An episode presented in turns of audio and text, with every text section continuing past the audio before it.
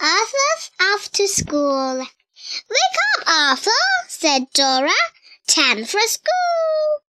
Arthur grinned. Mmm, mmm. Arthur, you're going to be late, his mother shouted from downstairs. Ruff, ruff, ruff, barked Pal. Arthur tumbled out of bed. Arthur took a bed stretch. Dora stretched too. Elsa went into the bedroom to wash up. Shh! Dora followed them. Arthur ate his cereal in a hurry.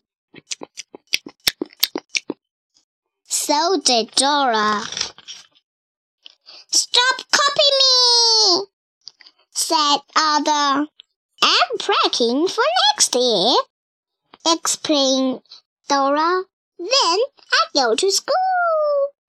That's too silly, laughed Arthur. It's not, Dora insisted. Oh, yeah? said Arthur. Well, can you copy this? He grabbed his backpack and rushed out the door. Whee! he sighed. The brain didn't have a sister to bother them. But he did have another problem. Hey, Lizard! he called out. Hey, Lizard! Lizard! Lizard! Come out! Come out! Binky wasn't worried about little sister's lost pet. He was worried about looking tough. I do have my repellent to keep up, he thought. Francine had troubles too. I have to be ready for recess. Besides, you never know what you might need. Muffy wasn't looking that far ahead. What to wear? she asked herself. Maybe something pink.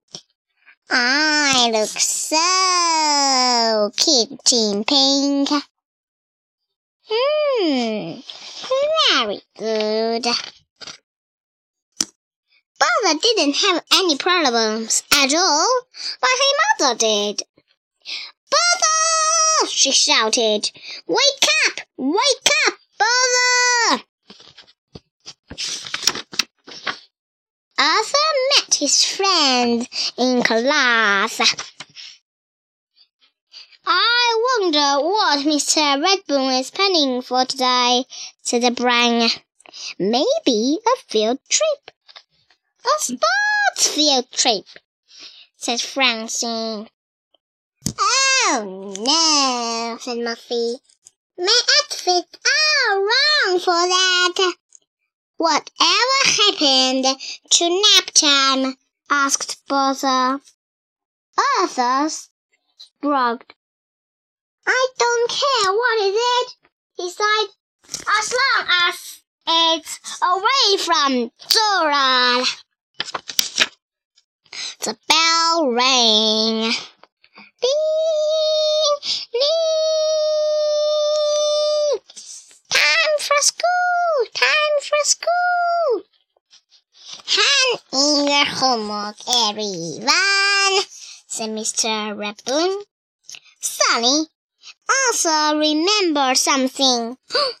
His homework was sitting on the kitchen table. Mr. Ratburn cleaned his throat. I'm doomed, thought Arthur. Oh no! And he heard a knock at the door.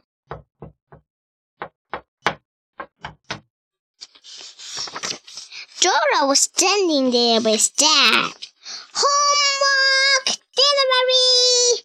She announced, announces Arthur rushed up to her. I'm still practicing, she whispered. Thanks, he whispered back. Arthur had to admit it. Sometimes little sisters were a big pain, but sometimes they were a big help too. Thank you.